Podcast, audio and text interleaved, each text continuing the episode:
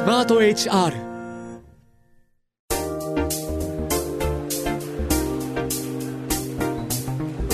新内舞ウェンズデイホリデー皆さんこんにちは。新内舞です。今日は1週間の折り返し地点となる水曜日。皆さんは月曜日と火曜日をどのように過ごしましたか？そして木曜日と金曜日をどのように過ごそうと考えているのでしょうか？私にとって水曜日は結構長年ラジオをやっていたので緊張感のある水曜日だった気はします。水曜日が近づいてくるとああもう水曜日だ。フリートーク考えなきゃいけないとかああもう水曜日だ。これやんなきゃいけないっていう感じで結構緊張感のある水曜日でしたね。まあ、皆さんの中にはあと2日仕事を頑張って楽しい週末を迎えようそんな人が多いと思います。週の真ん中にある水曜日を休日に見立てて暮らしや仕事さらにはちょっと先の未来のことまでを緩やかに考えていきたいと思います。そしてこのポッドキャスト番組「ウェンズデーホリデー」の一番のテーマは「心地よさって何だろう?」働くこと暮らすことなど様々な切り口から日々をもっと心穏やかに心地よく過ごすためのヒントをお届けしていきます。と言いつつ、まあ、もちろんポッドキャストですからね。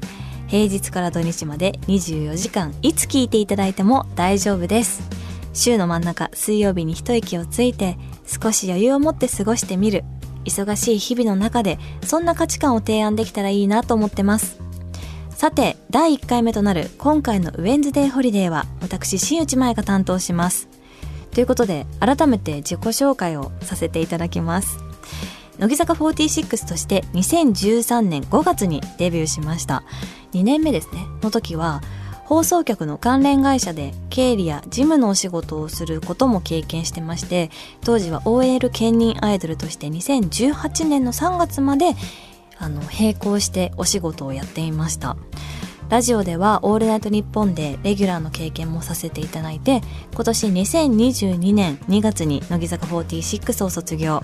タレントとして新しい道を歩み始めているところです。そしてウェンズデーホリデーでは素敵なゲストをお迎えしています。今回のゲストは哲学研究者永井玲さんをお迎えしてお話ししていきます。ちなみに永井さんと私は同年代同級生ですのでいろいろなんかフランクにお話できたらいいなって思ってたりすごく楽しみです。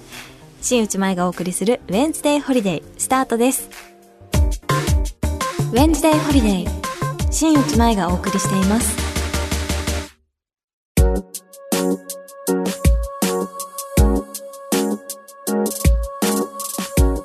回のお客様は哲学研究者の永井玲さん。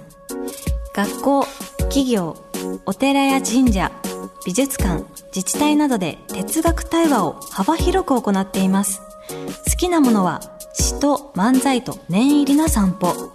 哲学を研究する永井さんにとっての心地よさって何なのか私新内舞が迫ります。いうことで、ウェンズデイホリデー、新内舞が担当する1回目のゲスト、哲学研究者の永井玲さんです。よろしくお願いします。よろしくお願いします。いや、1991年生まれっていうことなので、同級生ですよね。ね。嬉しい。嬉しいんですよ。本当に。なんか、やっぱ同級生の方って、なんとなく親近感生まれますよね。そう、もうこんなに嬉しかったの久々ですよ。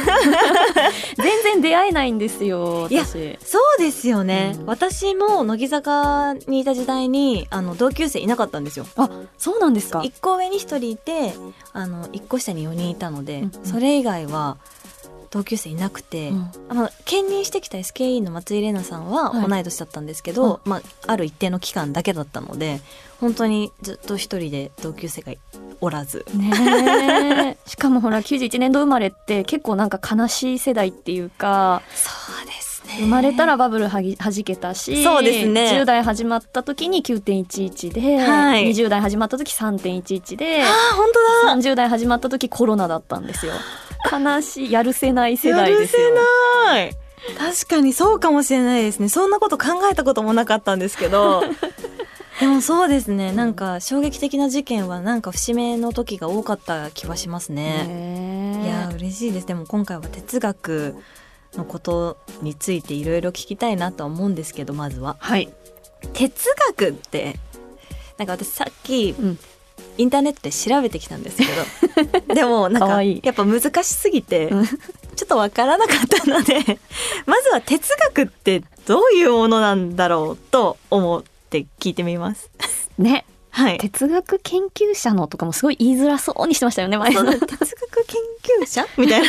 誰？みたいなね。そうなんですよ。ね哲学。まあはい。いろんな定義あるんですけど、まあ、私自身はですねはい。あのまあ何かすごい専門的な学問っていうよりも極めて日常的な営みだと思っていて、うん。っていうのも哲学ってこう立ち止まってなんでだろうとかどういうことだろうっていうふうに問い直して考えること、それ自体私は哲学だと思ってるんですよね。ねでそうなると本当に私たちって普段すでに哲学していてうん。だってなんで楽しい時間ってあっという間なのにつまんない飲み会ってこんな長く感じるんだろうとか、ねまあ、はいなんで生きてるんだろうもそうですけど、はい。とかもっと何か卑近なというかしょうもないでしょみたいに思えるような問い、なんかなんだろうな例えば自分の抜けた髪の毛ってなんで自分のものだったのに急になんか気持ち悪く感じるんだろうとか確かに。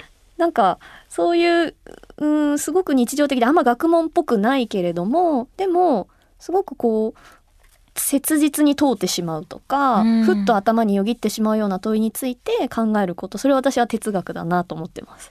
いやそもそも哲学の道に進まれるようになったきっかけとかはあるんですか？私は世界が怖すぎてあら、闇深発言。怖くないですか？だって。世界ですか？世間ですか？い？や世界です。もう。世界が。生まれてきたことが怖すぎて。うーん。だっ、て手ってなんでこんな形なんだろうとかはい。なんかビルとか当たり前に立ってるけどこれってなんでみんななんか当たり前のようにここを行き来しているんだろうとか。確かに。なん。かせっかく生まれるけど死ぬからとか。はい。なんか時間というものを世界中の人が守っているとかはい。とにかく怖かったんですよね。すごい視点ですね。そうですか？怖くないですか？怖いっていうそのなんていうんですか？し視点が、うん私の中には多分視野が狭いからまだ見えてなかったのかもしれないです。いやいやいや臆病なだけだと思うんですけど、はいまあ、とにかく怖すぎてでそれについていちいち引っかかって考えるのが哲学なんだっていうのを高校の時に知ったんですよね。ねでそんないいジャンルがあるんかと思って もう哲学科行こうって言って始めちゃったんですかね。そうなんですね哲学を研究してて楽しいとかふ奥深いなって思えることとかってあったりするんですか？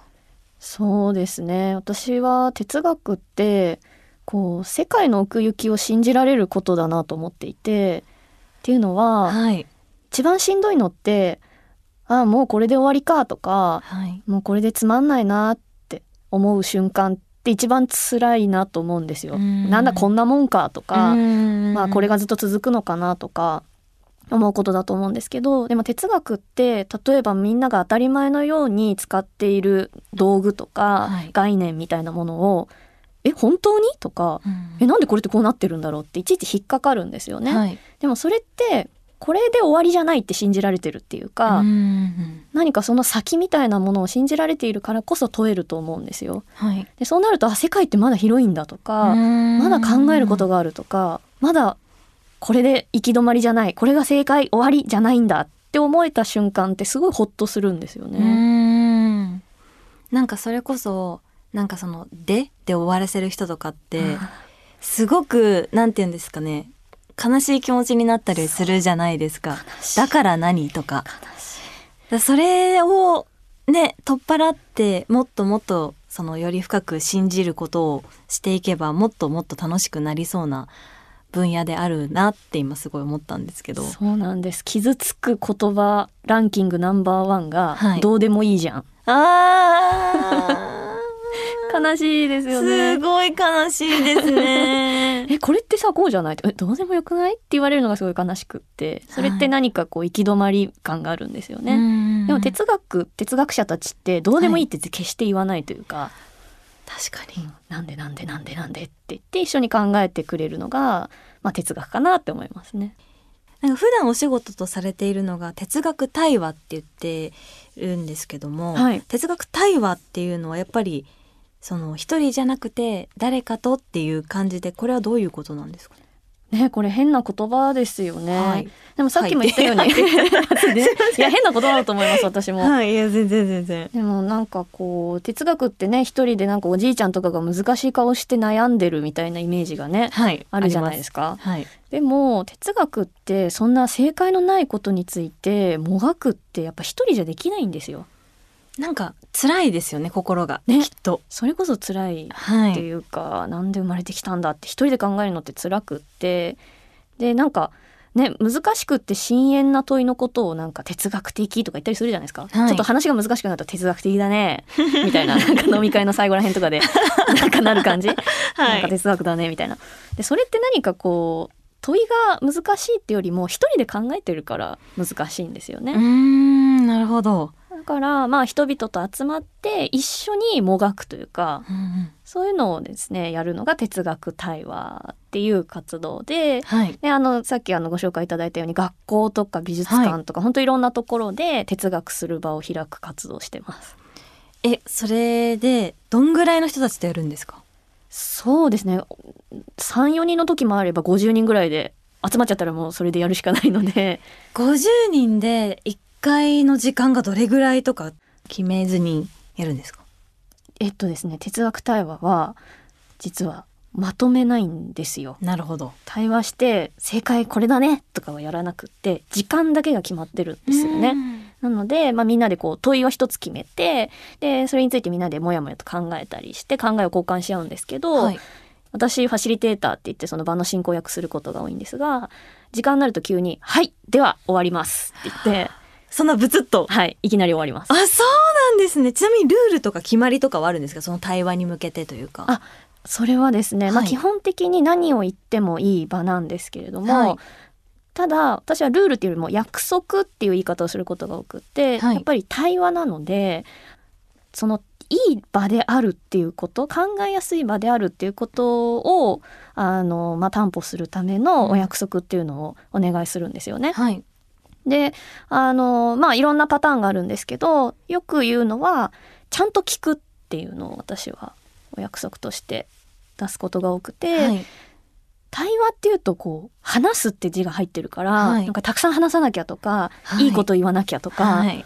ね、大変テレビとかねいいこと言わなきゃいけないから 大変だろうなって、はい。ね、思いますけどそういうことは別にあんまり興味がない場でお互いの話をよく聞くとか自分の声をよく聞くとか、うん。そういったのを大切にしてくださいって言ったりすることがあってはい。でもう一つはさっき難しいとおっしゃってましたけど、はい。偉い人の言葉を使わないっていうお約束なんです。そうなんですか？はい、いや分かりやすく聞いてもらうっていう姿勢ということですかあそうですそうですなるほど私がだって今急にここで「いや純粋語性概念が」とか言っても。あーちょっとごめんなさい。一旦調べさせてもらっていいですかってなっちゃいますね。一度ね持ち帰らせていただきますって。折り返しご連絡しますって。なっちゃいますよね。はい。そういうのはあのお休みする場というか自分の言葉でお話ししてくださいっていうことをお願いするんですよね。はい。であの最後がはい。3つよくお約束あのお願いするんですけど最後があのね人それぞれにしないっていう。うーおん約束なんです。これちょっと変わってますよね。なんかまとめないけど人それぞれにしないってことですか、そうなんですよ。難しい、難しいんですよね。はいただね何か例えば生きてるなぜ生きるのかとかいうの問いで皆さんと話した時に、いや人それぞれですよねって言ったら終わっちゃうんですよね。確かねになるほど人それぞれは当たり前だからそれをゴールじゃなくスタートにしましょうっていうのが哲学対話のスタンス。うわーすごいやっぱ素敵ですね えちなみにエキサイトして揉めることとかはないんですか？ありますよ。あります。そうですよねあります。でもそこが私は大事だと思ってるんですよ。うん人が集まって考えるっていうことって本当に難しいことなんですよね。ね対話って私は軽々しく言いますけれどもこれって人間が一番苦手なことのうちの一つだと私は思っていて、はいまあ、だからこそその場に気を払いながら考えるとか、うん。さっきのお約束でじゃ,、まじゃないですけどそういうことを気にかけながらこの場が考えやすい場なのかってことをみんなが気にかけながら考える対話の場を開くっていうことを試みてるっていう気はしますね。そうなんか結構日常生活の中でやっぱ大人になっていくにつれて喜怒哀楽が減ってるなってすごい思うんですよ私は、うんうん。お話の中で、うん。だからその急にエキサイトすることもないしああなるほど。急に悲しくなることもないし、うん急にハッピーになることもないなって思うのでなんか自分の感情というか自分の中のものを確かめるためにも対話ってやっぱ大事だったりするんだろうなって今お話聞いてて思いました。ああそうですねあの哲学対話の中で大人の方がよく言われることが、はい、あ自分こんなこと考えてたんだって言うんですよ心の声が聞こえてきたりするってことですね頭じゃなくて。そうでしょうねご自身の考えをわーって話した後にびっくりしたような顔をしてあ私こんなこと考えてたんだって言うんですよねね。それって何か喜ばしいことだなと私は思ってて、そこで初めて自分の心の声を聞くというかあなんか問われて初めてこんなこと考えたとか、うんこんなこと久々に思い出したとかそういうのが起きる場だなと思ってますね。哲学対話をすることによって私たちの生活にどんなことがもたらされるんですか？どうでしょうかね。何か意味を求めてするっていう感じなのかもよくわからないですけど、まあ、ただ私哲学対話の場っていうか、まあ、哲学の場ってなんだろうなこうまっとうに苦しむっていうことを自分に許せる場だなと思ってて。まっとうに苦しむことを自分が許せる場？自分に許せる場？なるほどなんだろう。なんで自分はこんなことしてるんだろうとか、はい。なぜ働いてるんだろうとかっていうと言ってさっきも言ったように、やっぱ一人で考えるのってすごく苦しいんですよね。はい。しこう急いで答えを出したくなるし検索したくなるし、はい。なんかこう分かる？30のなんか名言とか。あー 見ちゃうかも。見ちゃう。見ちゃいますよね。はい。とかなんか5ステップみたいなのとかを、に飛びつきたくなるんですけどでもなんか本当は私たちって単に人とそういうことについてちゃんと考えたいんじゃないかって思っていてああだこうだねみんなと言ったりして、はい。ちゃんとそれ悩んでいいよと考えていいんだよっていうふうに、まあ、それをちゃんと苦しむって私はなんか言ってるのかなと思うんですけど、はい。そういうことを別にしてもいいよねってで急いで答え出さなくてもでもそれでもよくってっていうことがまあ哲学はさせてくれるのかななんて思いますけど、ね、なんか結構私もそのなんか悩んだ時とかうにん。答えをインターネットに求めることがすごい増えたなって思っていて、うん。それこそ自分の中で対話をしてないなって今すごい気づかされてちょっとうん焦ってます。焦んなくていいですね。でも確かに答えが自分の中にあるというか答えなんてないのに、それのなんか正解をインターネットとかになんか見つけ出そうってしちゃう癖って、うん今これを聞いてる方の中でもすごい多いと思うんですよ。うんうんうんだからこそ哲学対話ちょっとやってみたくなりました。お本当ですか？いいでえすね。できるかな？やりましょうよ。いやわかんでもすごい自分のなんか嫌なところも出てきそうでちょっと怖いんですけど、あそうですね。えぐみのある部分というか。ね。舞さんのえぐみ。はい。一応ね、いろんな方に耳に触れるものだとは思うので、ちょっと考えながらだとは思うんですけども、はいちょっと触りはいはいしましょう。でもやってみてもらってもいいですか、一緒に。一緒にやりましょうか。はい。その哲学対話はあの問いをね、はい皆さんの問いをお聞きするところから始めるんですけど、はい。え舞さんはなんかどういうこと最近気になったり考えたりしてます？なんか先ほど打ち合わせの時に、うんその問い？っうん。て言った時に私も多分1分ぐらい沈黙があったんですよ。考えてる時に。であのその稲貝さんがやっぱりいろんな対話をしてくれてあじゃあこういうことが気になってんだねこういうことが気になってるんだねっていう提案をしてくれたから自分の中でうん評価ってなんだろうっていうか、評価って何なんだろうっていうのが自分の中に出てきて、うん。それが今すごい新鮮だったのでそれについてやっぱお話ししたいなって思います。いいですね。はい。そう問いってねいきなりポロッと出てくるよりもそれも対話でようやく、あ私これ考えてたんだって出てくるものでそもそもその評価が気になったきっかけっていうのはどういう感じなんですか？そうですね。まあ元をたどるとやっぱりその小学生の時とか、うん。私運動がすごい苦手だったんでその徒競走とかで1位から4位を絶対決めるじゃないですか、うんその1位から4位を決めるのに私絶対4位なのになんでこの場を走らなきゃいけないんだろうってずっと思ってて、うんうん。この徒競走さえなければ、うん。その日一日楽しく過ごせるのにその日1時間体育があることによってなんでこんなに悲しい思いをして家に帰んなきゃいけないんだろうっていうのを思ってたんですよ。うんうん。でも評価って本当にずっとつきまとうというかうん。人生の中で欠かせないというか常に隣にあるものだと思っていて、うん。それこそ私はアイドルもやっていたので、うん。その他人からの評価っていうのはやっぱすごい耳に入るものでしたし、すごいそれで悩んだこともあったので、うんうん。評価って何なんだろうって今改めてちゃんと問わないといけないなって思います。ね評価って何をされていることになるんだろうっていうのって本当哲学的な問いではい、で哲学対話ってこう急いで答えを出したりするっていうよりはその問いにさらにどんな問いが隠されているのかというか、は評価って何だろうって問うことでまた別の分からなさがポコって出てきて、うん。でそこをみんなでちょっとつついたりしてそしたらまた分からなさが出てきて、はい。でまたそこをみんなが追っかけてっていう風に進むんですけど、なんか今舞さんがおっしゃっていただいたその評価ってなんだろうっていうのがもともとはね順位をつけられるっていう、はい。その経験からって言ってたんですけどあじゃあ評価って1位2位3位4位を決めることっていう定義になりそうですか？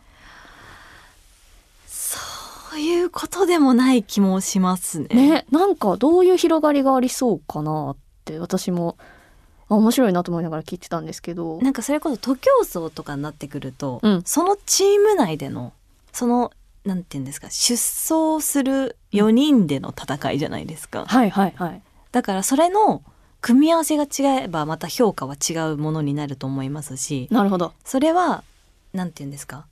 相対評価じゃないですか。うんうんうん。だけど私はやっぱその芸能界に入っていろんな方の評価というか、うんいろんな方の意見とかを聞いてて人によってこんなに評価が違うんだなっていうのも体験してるんですよ。なるほどなるほど。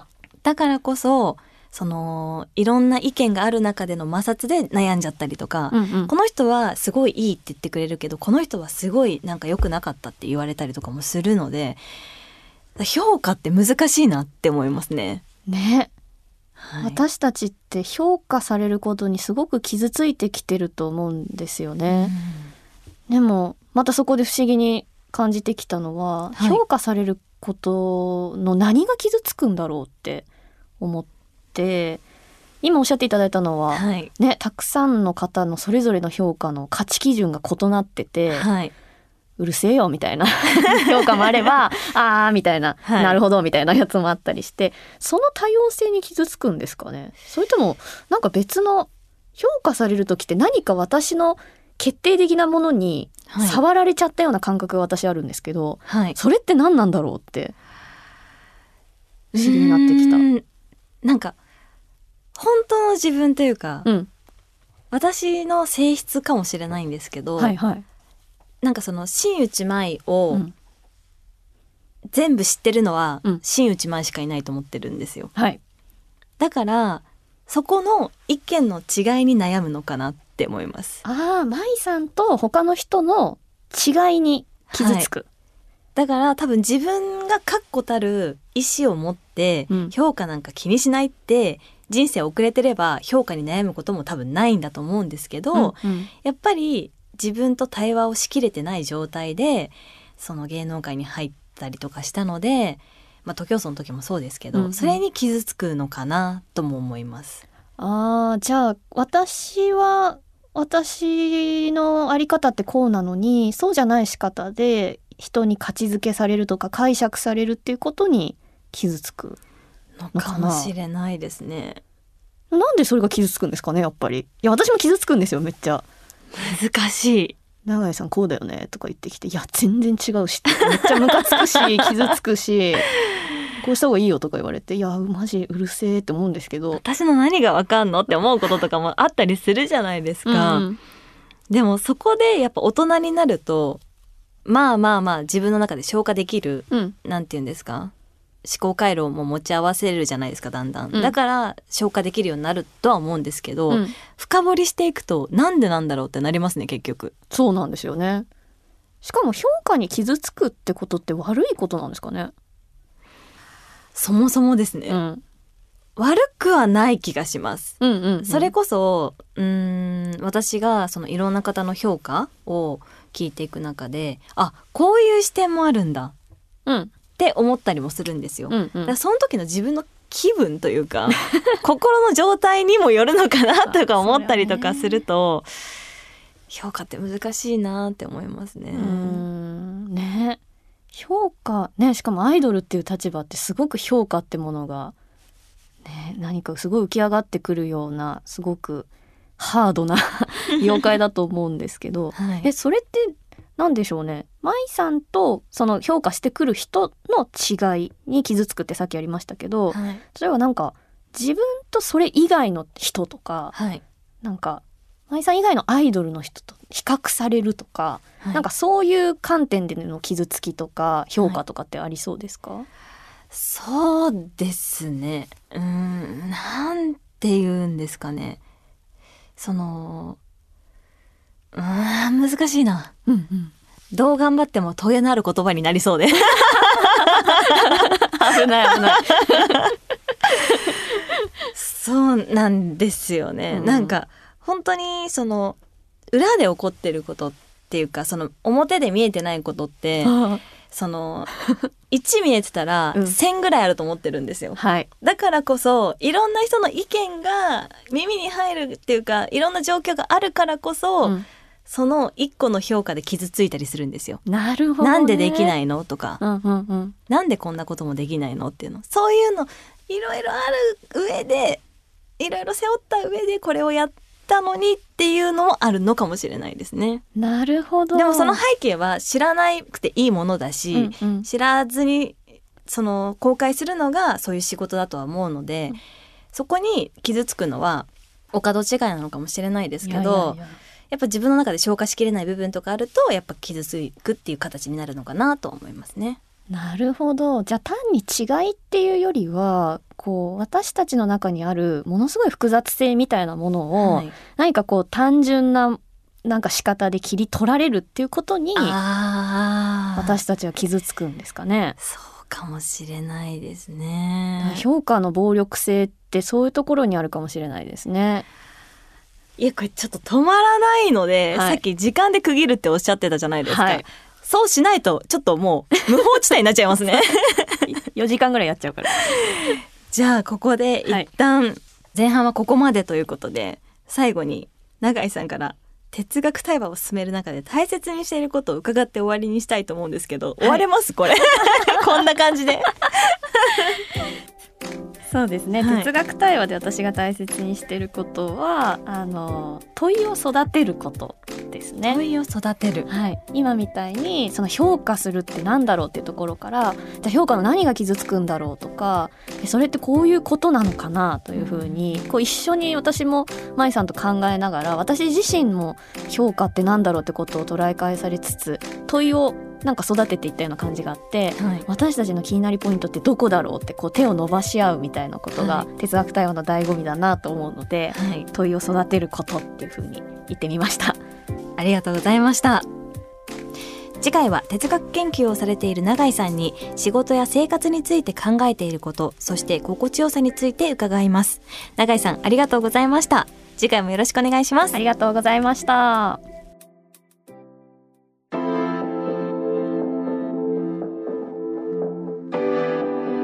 新内舞ウェンズデーホリデー今回は哲学研究をされている永井玲さんと哲学対話をしました。いやー本当に時間で区切らないとこんなにポンポンポンポン出てくるもんだなとも思いましたしやっぱ永井さんのまとめる力というか適宜その私が言ったことに対してその問いを出してくれるのはもちろんなんですけど整理をきちんとしてくださるのがすごくやっぱ対話としてもやりやすかったですしああいう方がねたくさんいるときっと対話ってもっとしやすいというかもっとなんか日常に馴染み込むんじゃないかなと思いました。まあ、次回はいよいよ本題働くこと暮らしていくことなどさまざまな心地よさについて一緒に考えてみたいと思います。さてウェンズデーホリデーの番組情報については番組ツイッターやスマート HR 働くの実験室かっこ仮のホームページで見ることができます。そちらもぜひチェックしてみてください。新内舞ウェンズデーホリデー次回もまたお会いしましょう。お相手は新内舞でした。